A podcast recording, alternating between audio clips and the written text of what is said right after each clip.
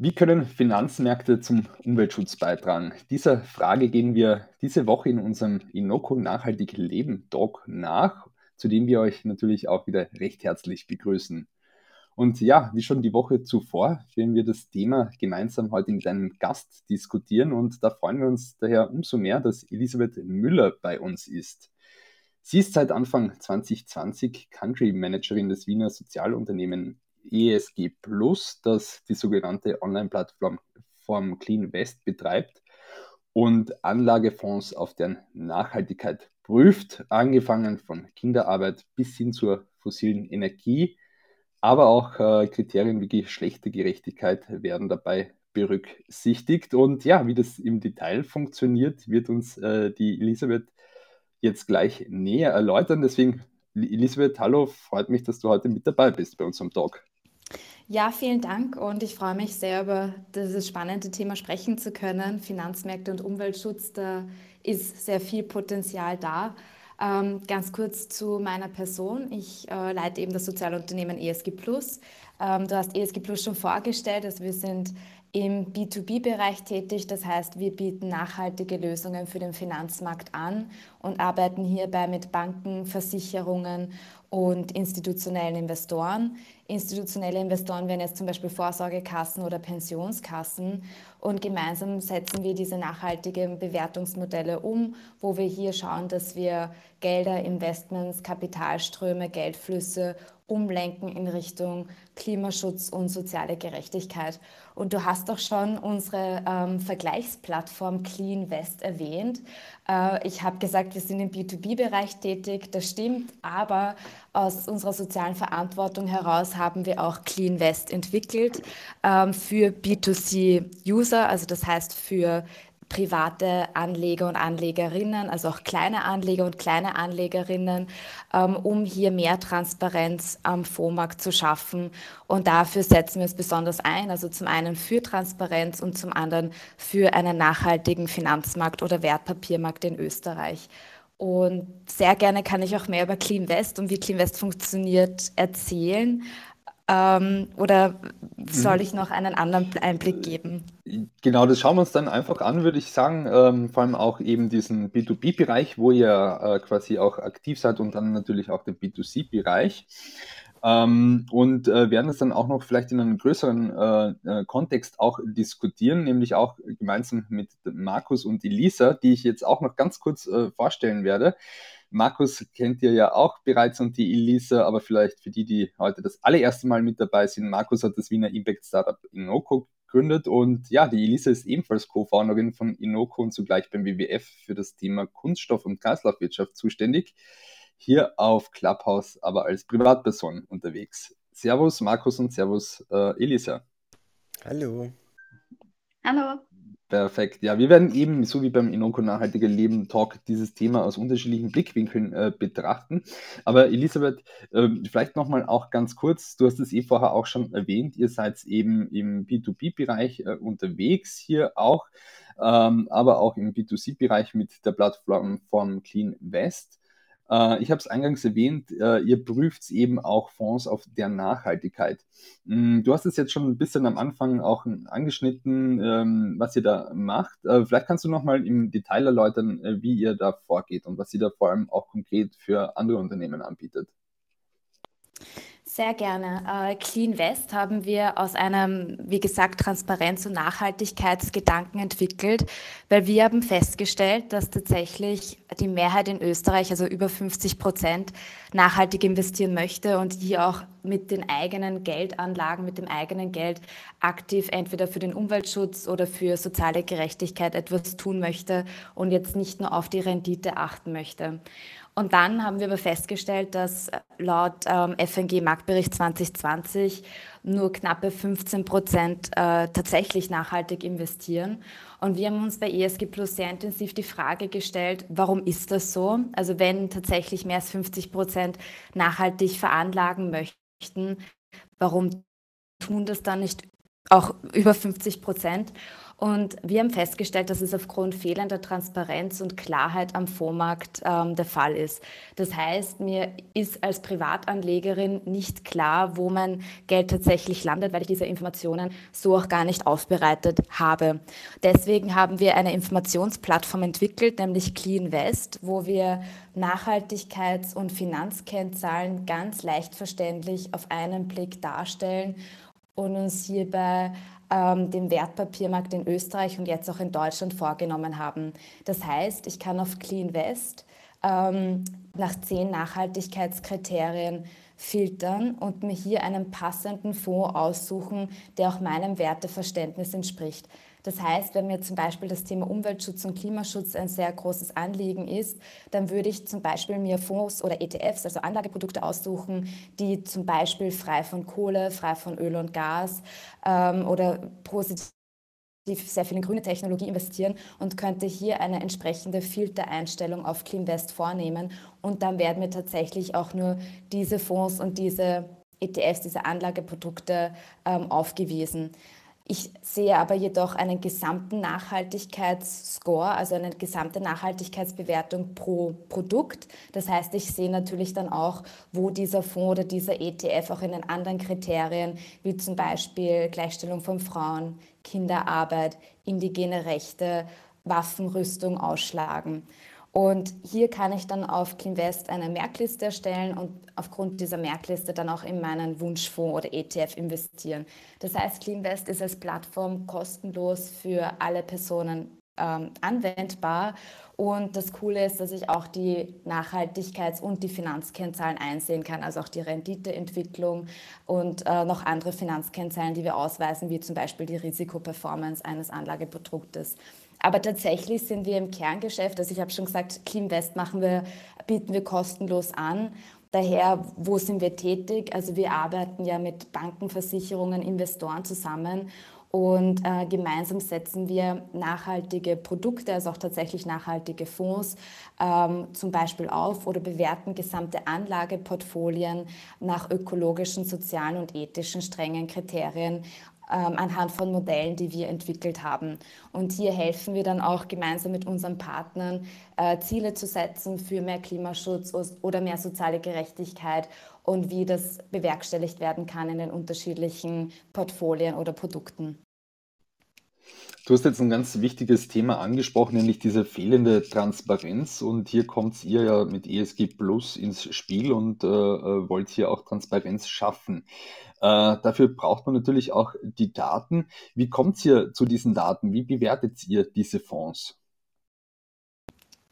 Wir arbeiten mit unterschiedlichen Datenprovidern zusammen. Das heißt, im Moment screenen wir über 4000 Anlageprodukte. Also wie gesagt, das sind ETFs oder Fonds zum Beispiel ähm, in Österreich und in Deutschland.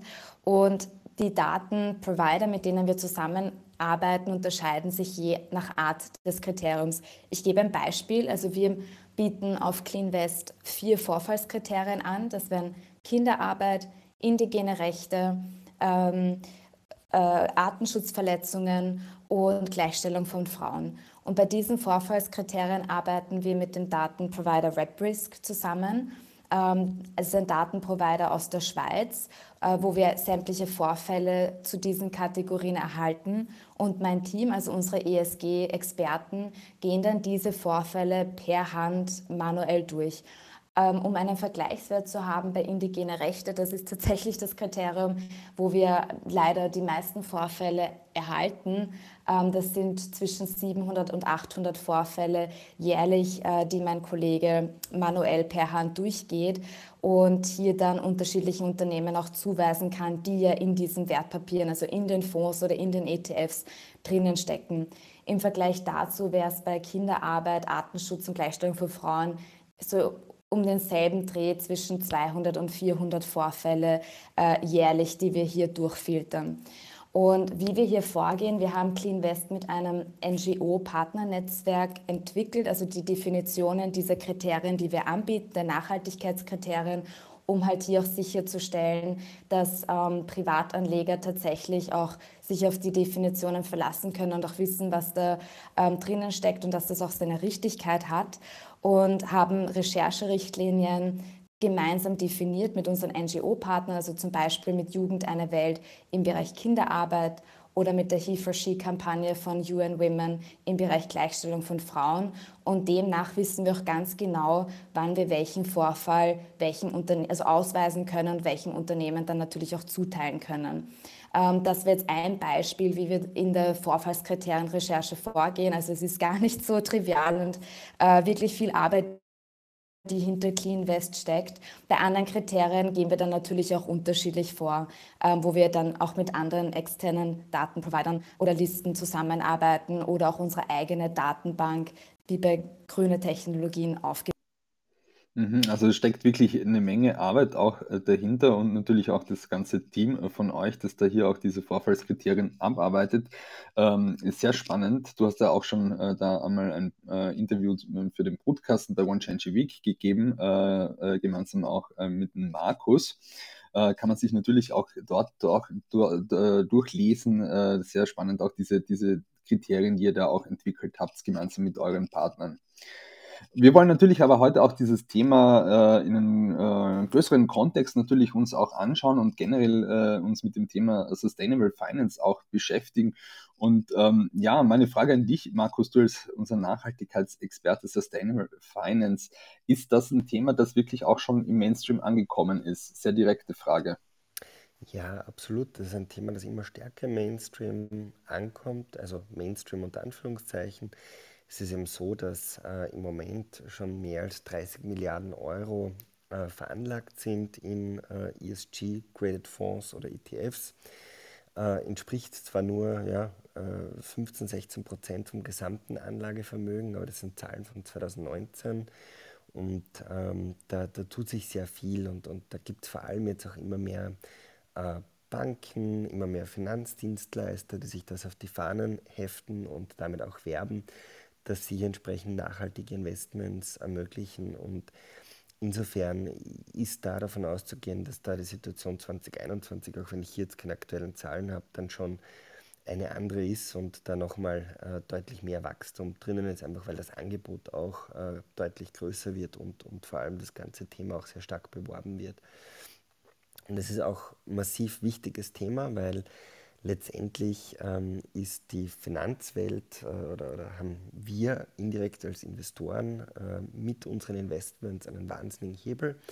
Man muss sich einfach überlegen, ein Unternehmen, um wachsen zu können, um äh, expandieren zu können, braucht in der Regel Kapital.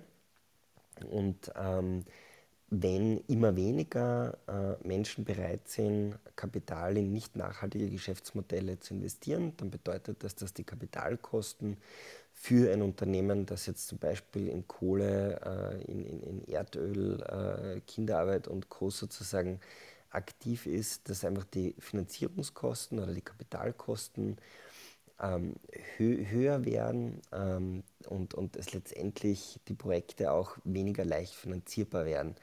Weil wenn ich einfach mehr zahlen muss, äh, um ein Projekt umzusetzen, höhere Finanzierungskosten habe, dann reduziert sich damit die Rendite von diesem Projekt. Und das bedeutet ganz konkret zum Beispiel auch, wenn es darum geht, ähm, Energie, neue Energiequellen auf den Markt zu bringen oder jetzt ein Kraftwerk zu bauen, wo ich immer im Wettbewerb bin zu ähm, nachhaltigen, ähm, umweltfreundlichen Energieproduktionsmethoden. Dass, dass, dass der Preis von dem Produkt, das ich anbieten möchte, oder dem Strom, den ich produziere mit meiner Kohle zum Beispiel, nach oben geht. Und so können wir eben nicht nur als Konsumenten hier mithelfen, indem wir natürlich halt zum Beispiel jetzt bei so einem Projekt dann darauf setzen, dass wir eben dann nachhaltigen Strom äh, kaufen, sondern können wir eben auch als Investoren äh, ganz wesentlich an diesem Rad drehen.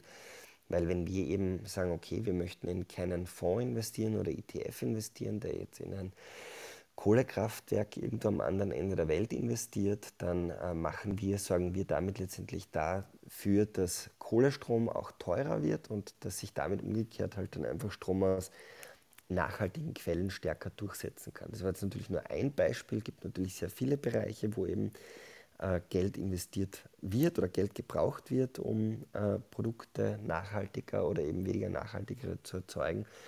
Aber zeigt einfach vom Beispiel her ganz gut, dass das extrem wichtiger Hebel ist, denn jeder einzelne von uns in der Hand hat, selbst wenn wir eben nicht jetzt direkt selber unser eigenes Geld ähm, direkt investieren, äh, so entscheiden wir uns dann trotzdem auch immer für eine Bank, mit der wir zusammenarbeiten, die mit unserem Geld äh, letztendlich was macht oder wir arbeiten mit einer Versicherung zusammen, arbeiten zusammen, sind Kunde einer Versicherung, ähm, die einen Teil ähm, unseres Geldes letztendlich, das wir als Versicherungsprämie bezahlen, auch am Markt investiert. Und bei all diesen Entscheidungen können wir, indem wir uns für Partner entscheiden, Anbieter entscheiden, die eben eine nachhaltige Investmentstrategie verfolgen, wirklich auch einen großen Hebel in Richtung mehr Nachhaltigkeit, mehr Umweltschutz äh, ja, entsprechend äh, nutzen.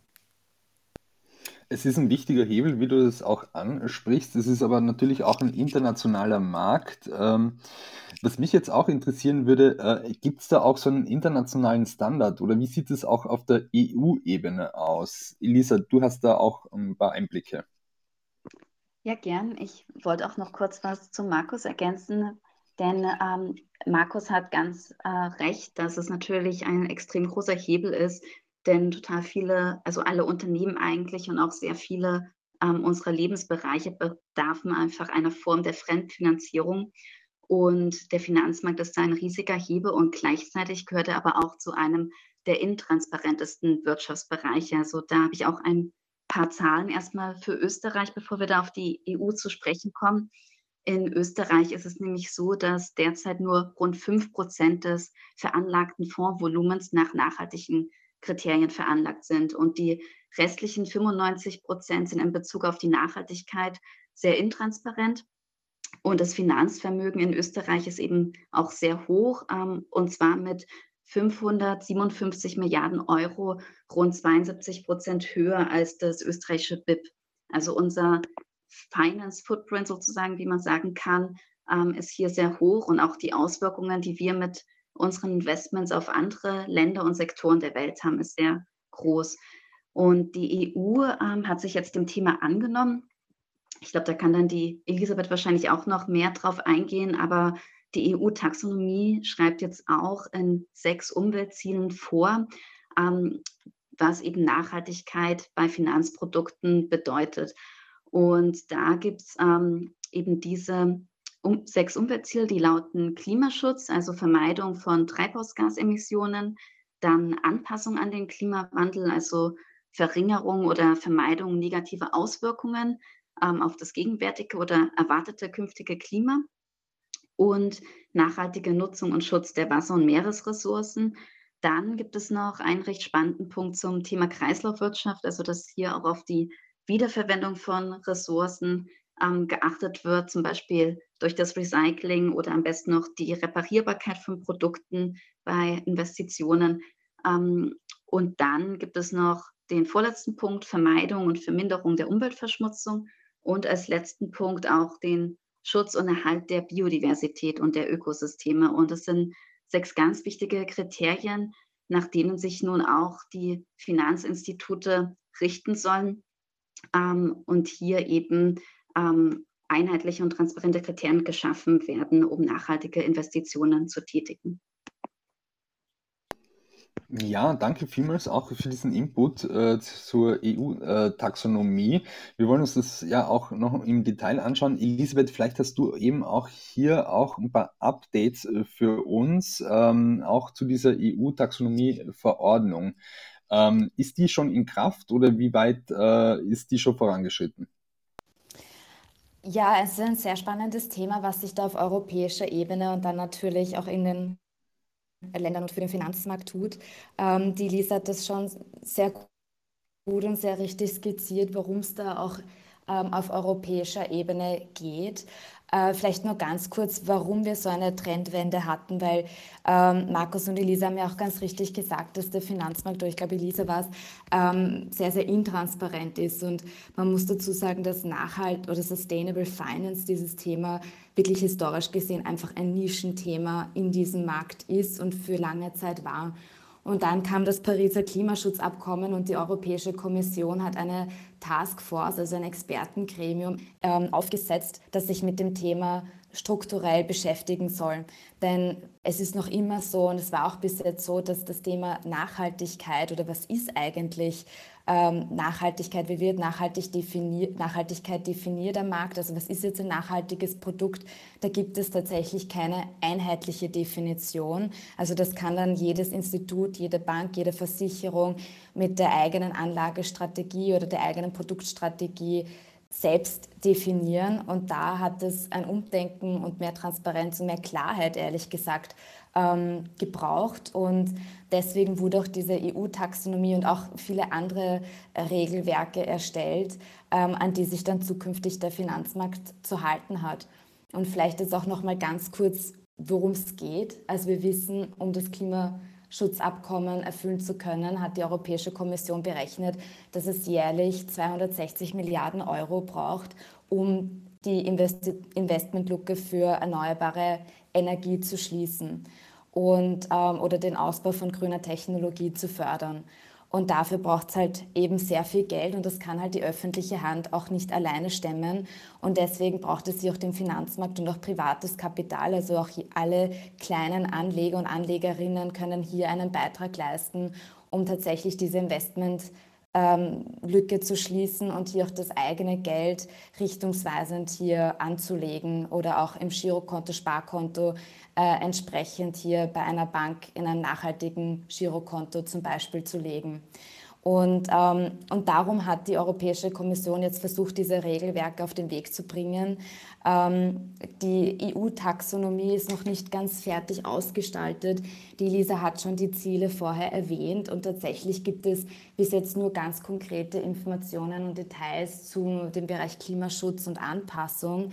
Ähm, Biodiversität soll auch bis Ende dieses Jahres fertig sein und dann werden die anderen ähm, Ziele über die nächsten Jahre definiert. Also man ist da noch ein bisschen am Anfang und auch der Finanzmarkt ist jetzt gerade noch ein bisschen in einer ähm, wie soll ich sagen, Schockzustand, was das auch alles bedeutet, auch für die Produkte, die man aufsetzt. Also hier gibt es auch eigene Offenlegungsverordnungen, ähm, an die man sich zu halten hat. Und das ist auch so die gute Nachricht für Privatpersonen im Endeffekt, weil zukünftig, wenn eine Bank zum Beispiel ein Produkt als nachhaltig deklariert, dann muss es einem Mindestregelwerk der EU standhalten, beziehungsweise müssen gewisse Punkte offengelegt werden oder gemessen werden, also zum Beispiel der Impact auch von diesen Produkten, also der Nachhaltigkeitsimpact.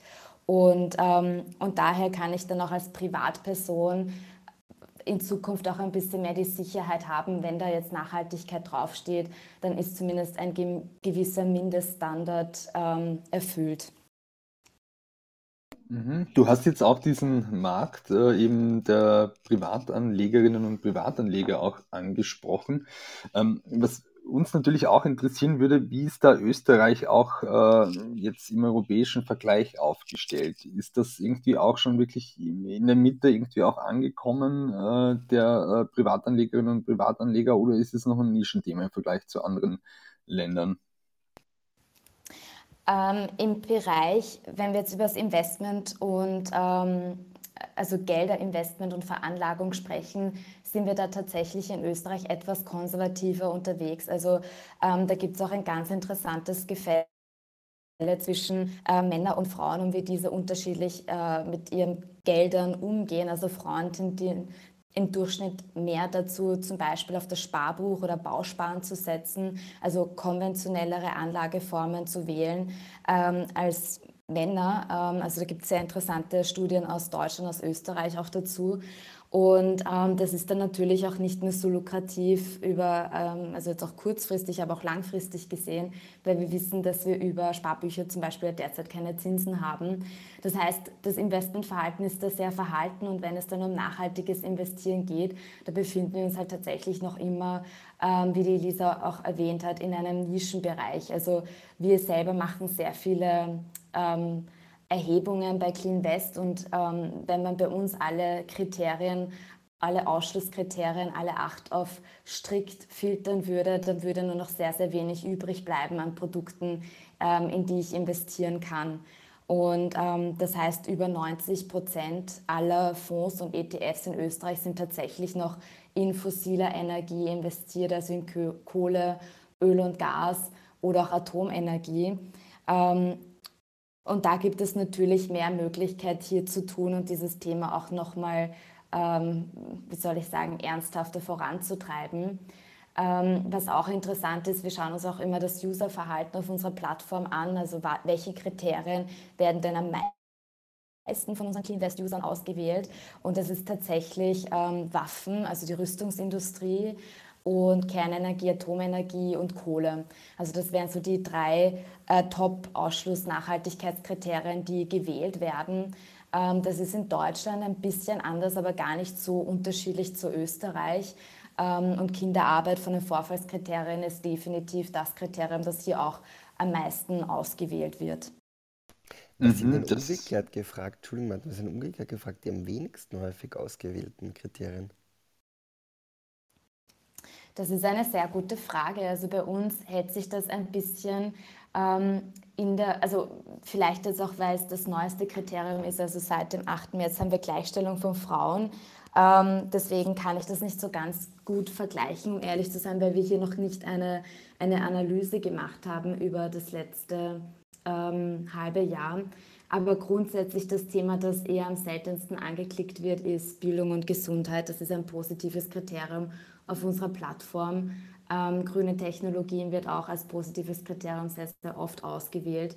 Ähm, und Artenschutz und indigene Rechte würden sich auch hier im selben Bereich befinden. Ist eine spannende Sache, definitiv. Und äh, hier gibt es natürlich auch eine Parallele zu Inoko, oder Markus? Äh, ihr macht ja eben auch eine ähnliche Vorauswahl. Ihr matcht ja auch eben diese Werte der Nutzerinnen und Nutzer dann mit dem mhm. Angebot, oder? Genau, eigentlich äh, stehen wir da von einer sehr ähnlichen ähm, Herangehensweise. Ähm, bei uns, bei Inoko, Inoko ist eine App, die es äh, Usern ermöglicht, ihre Prioritäten im Hinblick auf ihre eigene Ernährung, äh, ihren Konsum zu definieren, wo ich halt sagen kann, ja, ich möchte zum Beispiel eben meine CO2-Emissionen reduzieren, ich möchte äh, versuchen, keinen nicht nachhaltigen, äh, zertifizierten Palmöl letztendlich indirekt zu kaufen oder ich möchte keine Käfigeier zu mir nehmen.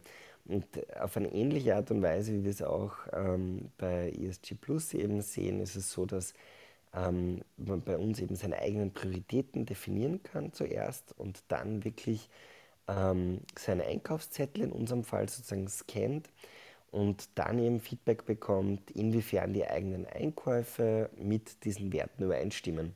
Und äh, auch hier ist es eben, wie gesagt, so, dass, dass, dass wir sehr stark dann Feedback geben, wie ein Produkt mit den persönlichen Präferenzen äh, unserer Userin übereinstimmt oder nicht übereinstimmt und jetzt nicht quer über den Kamm scheren und sagen, ja, dieses Produkt ist nachhaltig oder nicht nachhaltig, weil wir einfach glauben, dass es ganz wichtig ist oder dieser Lenkungseffekt äh, im Konsum nur dann eintreten kann, wenn die Konsumentinnen und Konsumenten auch wirklich vorher für sich verstanden haben, warum ein gewisses Thema, wie zum Beispiel jetzt äh, nicht nachhaltiges Palmöl, ein Problem ist ähm, und dann auch diese Bereitschaft entsprechend entwickelt haben, um hier eine Veränderung äh, vorzunehmen. Weil sonst wird bei uns auch was Ähnliches passieren, ähm, was auch die Elisabeth geschildert hat, nämlich dass wahrscheinlich bei 90 Prozent der Produkte, die es so im Supermarkt gibt oder mehr, ähm, äh, immer irgendwo ein rotes Lämpchen aufleuchtet, äh, weil halt äh, es immer noch nachhaltigere Alternativen gibt. Und das wird natürlich einen sehr großen Anteil der Konsumentinnen und Konsumenten letztendlich vergraulen. Und wir sehen natürlich auch ganz klar, dass es deutlich wichtiger ist, dass wir ähm, gewissen Fortschritt in die Richtung machen, dass viele, viele Konsumentinnen äh, versuchen, ihr Konsumverhalten in unserem Fall mh, um einen deutlichen Schritt einfach nachhaltiger zu gestalten, aber umgekehrt es auch nicht unbedingt äh, realistisch oder sinnvoll oder erwartbar ist, dass jetzt alle nach dem perfekten äh, Perfektsein streben. Und das kann, glaube ich, dann auch teilweise verhindern, dass man überhaupt beginnt, wenn man glaubt, man kann sowieso muss jetzt von einem Tag auf den anderen auf einmal perfekt nachhaltig, hundertprozentig nachhaltig konsumieren.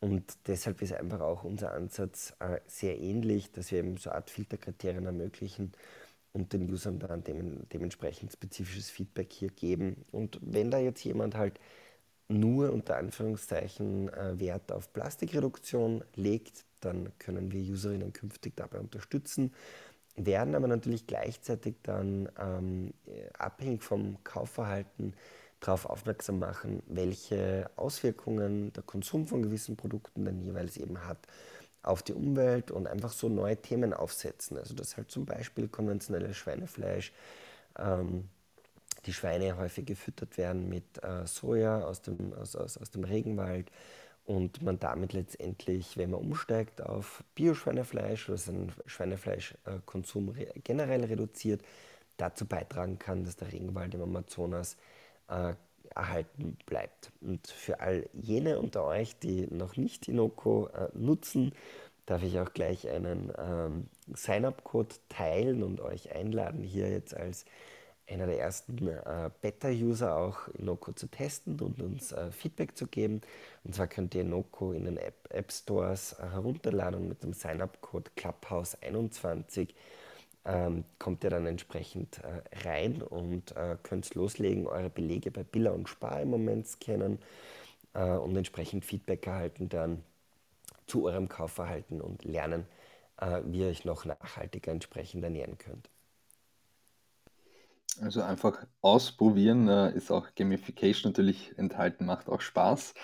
Ähm, und ja, mit Markus haben wir natürlich auch unsere wöchentliche Serie One Change Week beim Podcasten, wo wir auch Startups einladen, die eben auch nachhaltige Lösungen auf den Markt bringen, um eben auch diese negativen Folgen der Klima- und Biodiversitätskrise auch abzuschwächen. Kann man sich auch gerne anschauen. Ein großer Punkt, ähm, den wir natürlich auch noch diskutieren müssen heute, ist das Thema Greenwashing. Ja? Also ähm, und mich würde es auch interessieren, wie geht es ihr auch damit um, Elisabeth? Ist das bei euch ein Thema und ähm, welche ähm, Standards setzt ihr euch, damit ihr eben dieser Problematik äh, vorbeugt? Bezüglich ähm, vielleicht Clean West, also aus einer B2C-Ecke äh, nochmal gesprochen. Ähm, vielleicht auch ein Tipp an alle, die zuhören, wie ich mich auch ein bisschen äh, durch diesen grünen äh, Label-Dschungel am Finanzmarkt äh, durchbewegen kann. Ähm, wir haben in Österreich das österreichische Umweltzeichen.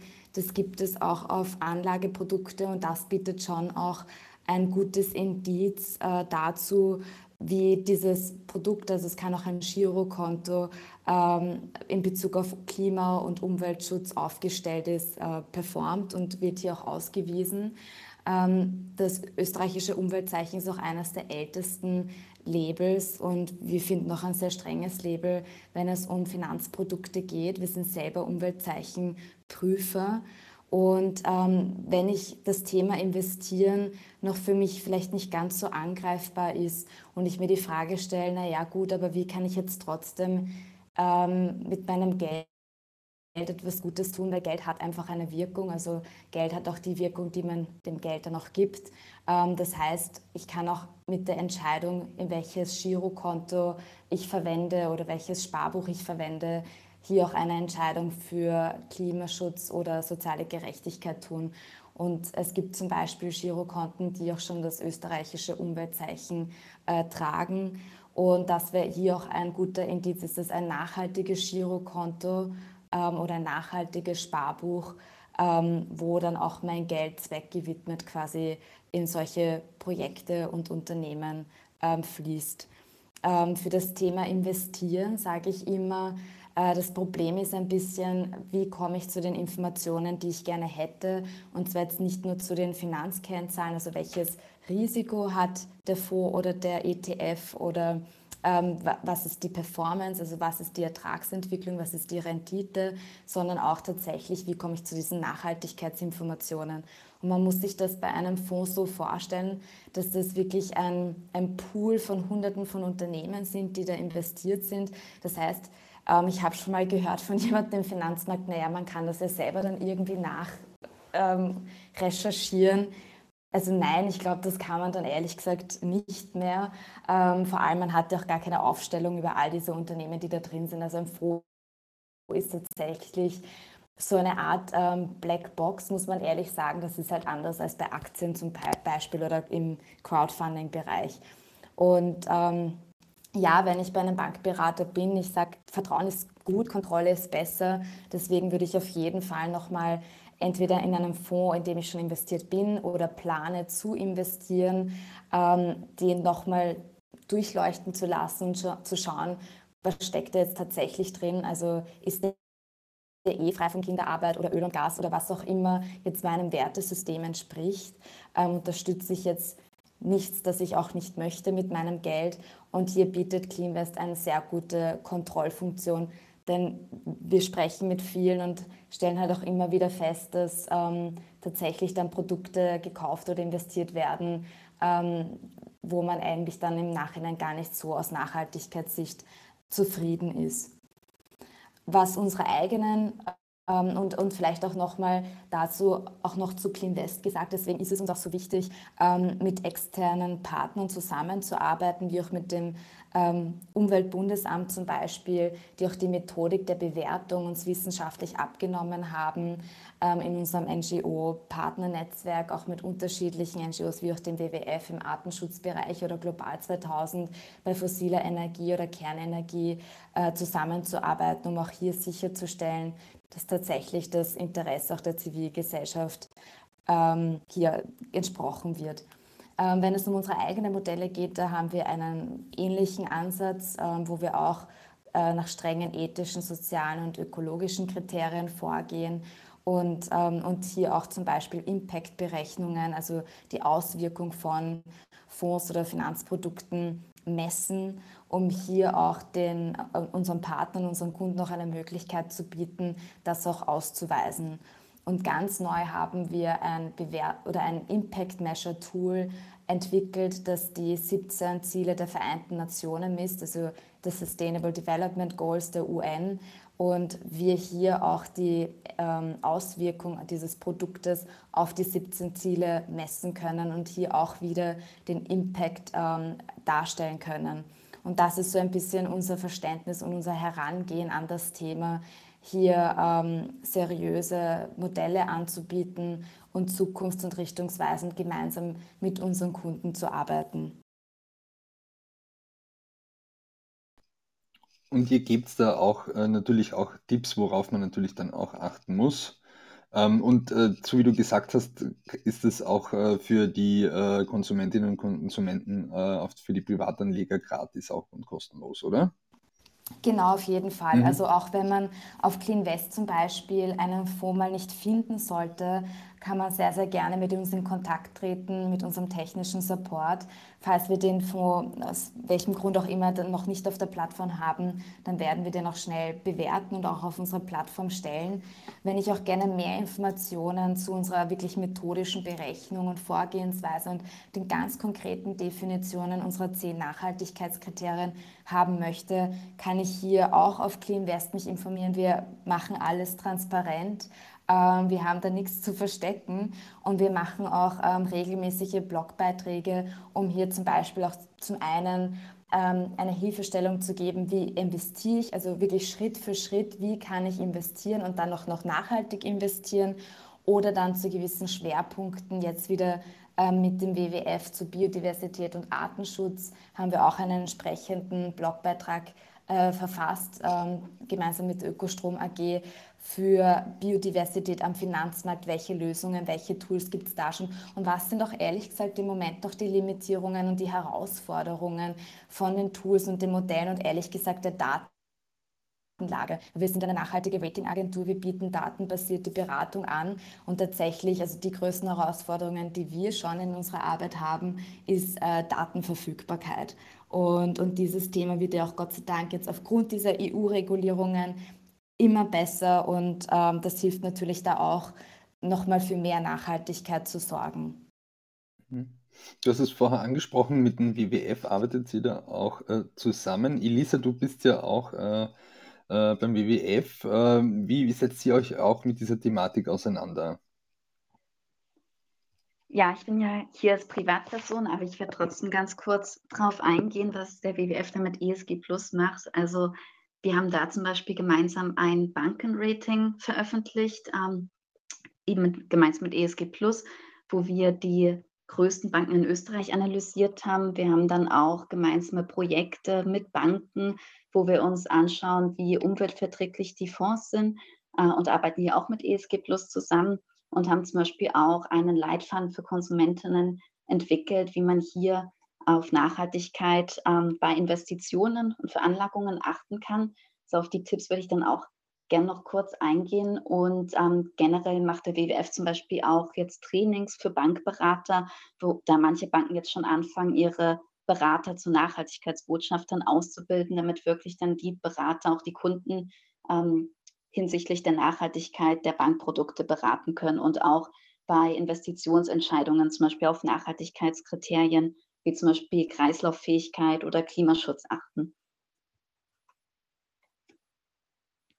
Genau, vielleicht ähm, kommen wir dann eh gleich noch abschließend zu den Tipps. Oder Elisabeth, möchtest du da noch etwas ergänzen? Ja, vielleicht nur ganz kurz ergänzend. Also Elisa, wie du es richtig gesagt hast, also wir haben zwei Kooperationsarten ähm, ähm, gemeinsam mit dem WWF, wo wir zum einen im B2B-Bereich ähm, Kooperationen oder Partnerschaften haben, wo wir den WWF unterstützen oder parallel zum WWF äh, Kunden betreuen, ähm, wo dann auch der WWF zum Beispiel Klimaziele oder Nachhaltigkeitsziele ähm, setzt und wir diese dann auch messen, beziehungsweise auch mit unseren Bewertungsmodellen, also mit unserem ESG-Modell hier bewerten würden. Und der andere ähm, Aspekt wäre, was Clean West betrifft und die gemeinsame Definition von äh, Bereichen wie Artenschutz oder fossiler Energie, also Öl und Gas und Kohle, ähm, wo der WWF auch hier uns unterstützt hat und auch hier in unserem NGO-Partnernetzwerk ähm, dabei ist und wo wir auch hier dann mit den jeweiligen Fachexperten, also zum Beispiel mit dem Leiter der Artenschutzabteilung beim WWF im Artenschutzbereich dann zusammenarbeiten. Also hier gibt es unterschiedliche ähm, Kooperationen, die wir mit dem WWF gemeinsam haben, worüber wir uns auch sehr freuen und wirklich schon sehr, sehr langjährige Kooperationen, die wir, die wir gemeinsam auch mit Kundenprojekten umsetzen.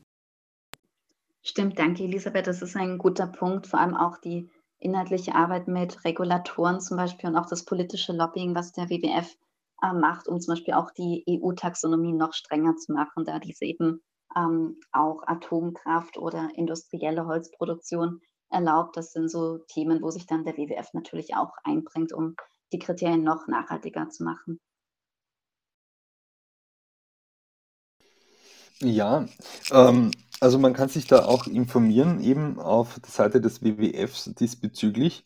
Ähm, was auch noch ein spannender Punkt ist, das haben wir uns dann auch noch hier auch ein bisschen vorgenommen, äh, was tut sich aktuell so in Österreich? Es gibt ja auch einen Sustainable, Finance Beirat. Vielleicht können wir abschließend auch noch so ein bisschen äh, auf die aktuellen Entwicklungen hier eingehen. Elisabeth, ähm, hast du da vielleicht auch noch ein paar Hintergrundinfos für uns?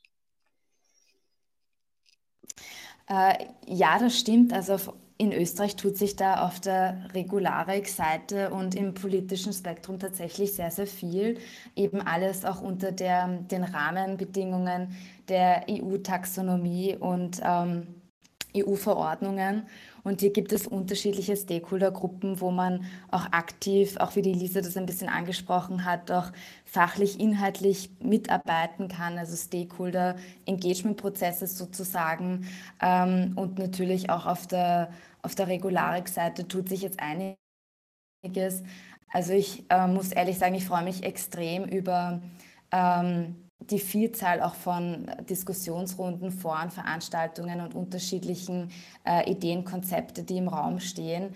Und ähm, so viel zu diesem Thema wie dieses. Und letztes Jahr haben wir äh, ehrlich gesagt noch nie zu Sustainable Finance und diesem Themenbereich gesehen. Ähm, das ist wirklich äh, super spannend und ich glaube, ähm, nach diesem Jahr und in den nächsten Jahren können wir da auch viel noch dazu berichten, was sich da jetzt ganz konkret auch verändert hat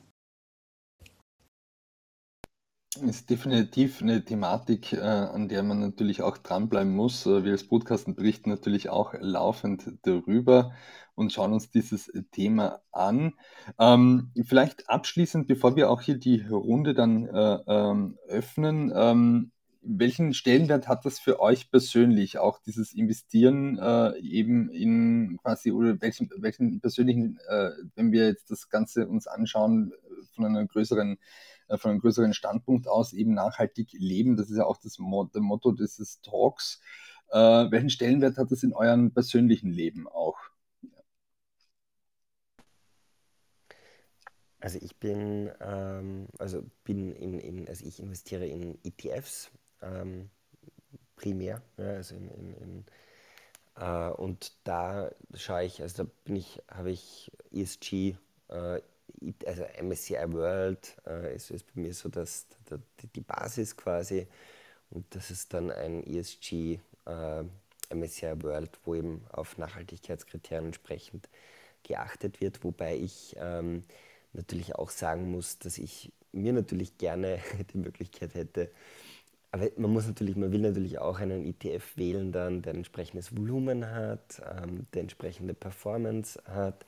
Und da gibt es dann gar nicht, äh, was jetzt diesen MSCI World angeht, zumindest wie ich, soweit ich das gesehen habe, gibt es jetzt gar nicht so die Riesenauswahl, wo man sagen könnte, ja, da hat man ausreichend ähm, Volumen, um dann auch entsprechend handeln zu können und einen äh, fairen Preis entsprechend zu, zu kriegen. Ähm, und da gibt es gar nicht so die, die wahnsinnig riesige Auswahl, dass man dann sagen könnte, ja, da sucht man sich den aus ESG-Sicht am besten mit seinen eigenen Prioritäten übereinstimmenden ähm, äh, ETF raus. Das war zumindest meine Erfahrung, aber das ist zumindest das, was ich hier tun kann persönlich. Definitiv. Und auch ein Thema, das bei uns äh, natürlich auch groß diskutiert wird, auch in der Community, ist auch das Investieren in äh, ähm, Coin und Bitcoin und Co. Äh, in die ganzen Kryptowährungen ist ja auch im Moment auch so ein Thema, ja, mit dem ganzen Energieverbrauch. Ne? Mhm. Ähm, das ist ein eigenes Thema, das wir hier an dieser Stelle auch auf jeden Fall einmal aufgreifen sollten. Also das wäre ein extrem spannendes Thema, weil da tue ich mir auch äh, äh, ja, also ich, ich, ich bin, muss sagen, bin nach wie vor in, in, in Bitcoin ähm, investiert, habe aber jetzt äh, gesehen, erst wieder mal die Zahlen, was das an Umweltauswirkungen bedeutet, aus, aus Mining-Sicht und aus pro Transaktion und ähm, werde da jetzt sicher auch was machen. Ich möchte nicht Cryptocurrencies komplett den Rücken kehren, aber möchte schauen, ob es da eine Möglichkeit gibt, ähm, in eine ja, nachhaltige Variante eben zu gehen ähm, und, und, und letztendlich zu schauen, ob es da nicht Cryptocurrencies gibt, die vielversprechend sind und die gleichzeitig aber eben äh, mit meinen Nachhaltigkeitszielen auch vereinbar sind. Aber ich glaube, da brauchen wir eine eigene, einen eigenen Inoko nachhaltiger Leben Talk dazu, bevor ich dann diesen Schritt machen kann. Absolut, das schreiben wir uns auf, das kommt auf die Agenda, das werden wir natürlich diskutieren mal. Elisa. Das mit den Bitcoins finde ich auch ein sehr spannendes Thema. Denn das war bei mir eigentlich der Grund, warum ich nicht äh, in Bitcoins investiert habe, eben der hohe Energieverbrauch, ähm, weil ich Bitcoins da nicht für sonderlich nachhaltig halte. Aber kann natürlich gut sein, dass sich da jetzt schon was getan hat. Also ich habe mich da das letzte Mal eigentlich vor einem Jahr damit beschäftigt.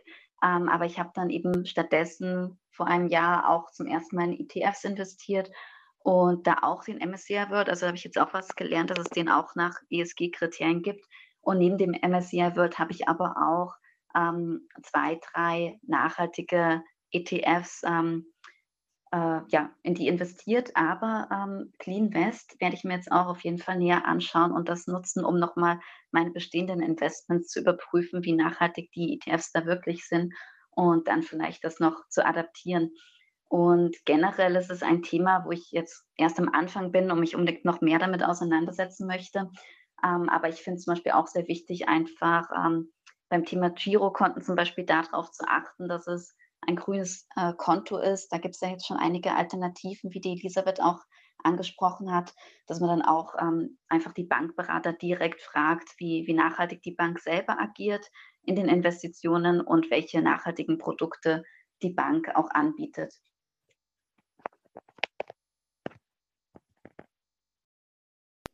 Können Sie da vielleicht Beispiele äh, bringen von Banken, die äh, Girokonten bereits heute am Markt haben, die mit dem Umweltzeichen ausgezeichnet sind? Ähm, vielleicht noch ganz kurz auf die, auf die vorige Frage. Markus, du bringst mich da jetzt in Bedrängnis. Äh, wir möchten eigentlich äh, so weit wie möglich keine Produktempfehlungen abgeben, aber ich kann gerne ein bisschen allgemeiner auf die Frage antworten. Aber vielleicht noch ganz kurz für alle, die zuhören, was so wichtige Parameter sind, wenn man sich auch mit dem Thema Investments oder Geld und Life, nachhaltiger Lifestyle auseinandersetzt. Generell würde ich dazu raten, ein Portfolio diversifiziert aufzusetzen, also nicht alles auf eine Karte zu spielen, ähm, auch mit den unterschiedlichen Risikobewertungen, also mal mittleres, hohes oder niedriges Risiko, also hier unterschiedliche ähm, Investments zu tätigen und unterschiedlich quasi das Portfolio zu gestalten. Prinzipiell langfristiger Horizont, ähm, in Horizonten denken und wirklich zielgerichtet zu investieren. Ähm, ich bin hauptsächlich in Aktienfonds investiert und ähm, also Aktienfonds und Anleihefonds. Ähm, ich habe auch ein nachhaltiges Girokonto, also vielleicht auch ein bisschen die Frage von Markus aufzugreifen. Da gibt es entweder Girokonten ähm, bei zum Beispiel Mainstream-Banken, die zum Beispiel auch vielleicht das österreichische Umweltzeichen haben. Natürlich gibt es auch Nischenbanken, also ethische Banken, ähm, die dann per se ja schon nachhaltig äh, im Kerngeschäft sind. Ähm, also da gibt es eh Best Practice Example, die jetzt auch sehr gut in der WWF-Studie hervorkommen, wie zum Beispiel das äh, Umweltcenter Gunskirchen, ähm, aber auch noch andere Banken in Österreich. Ähm, das wären jetzt so die, die Klassiker von diesen Ethikbanken, die man kennt, oder die Tomorrow Bank ist ja auch in aller Munde. Ähm, also das heißt, da kann ich entweder zu einer spezifischen Bank gehen, aber auch, also es gibt wie gesagt auch nachhaltige Girokonten bei Mainstream-Banken in Österreich, wo ich hier auch ein Girokonto mit dem österreichischen Umweltzeichen ähm, nehmen kann, wenn ich das möchte und wenn mir das eben wichtig ist aus Nachhaltigkeitsaspekt. Und bei meinen Versicherungen achte ich natürlich dann auch darauf, wie meine Versicherungsprämie veranlagt wird. Ähm, also ist es eine, eine Versicherung jetzt nicht vom Versicherungsprodukt her per se unbedingt, ähm, dass es jetzt nachhaltig ist, aber wie wird diese Versicherungsprämie angelegt? Also ist die Versicherung ausgestiegen aus Kohle mit äh, also 0% Toleranzgrenze und jetzt nicht 30%, wie es manchmal auch nämlich der Fall sein kann in der Branche. Und wie wird da generell ähm, veranlagt und gibt es da zum Beispiel Nachhaltigkeitsziele oder so ähm, oder Initiativen, die sich diese Versicherung an die Fahnen heften. Ähm, noch ein kurzes Fun Fact zum Schluss, weil ähm, wir auch immer mehr sehen, auch in Studien, dass äh, Frauen investieren möchten, aber grundsätzlich das weniger tun als Männer. Aber wenn Frauen wirklich investieren, sind sie tendenziell erfolgreicher an der Börse als Männer, weil sie eben langfristiger, zielgerichteter orientieren und Männer ähm, viel mehr in Aktien investieren und sehr schneller ähm, Trades machen und umschichten ihre Portfolien, also die Portfolien volatiler sind sozusagen. Ähm, also das sind jetzt nur Durchschnittswerte, also nach Studien, aber das fand ich auch nochmal interessant. Also man kann sich hier auch einfach schrittweise diesem Thema widmen. Man muss jetzt nicht gleich in ähm, Aktien oder fünf Aktienfonds oder so investieren.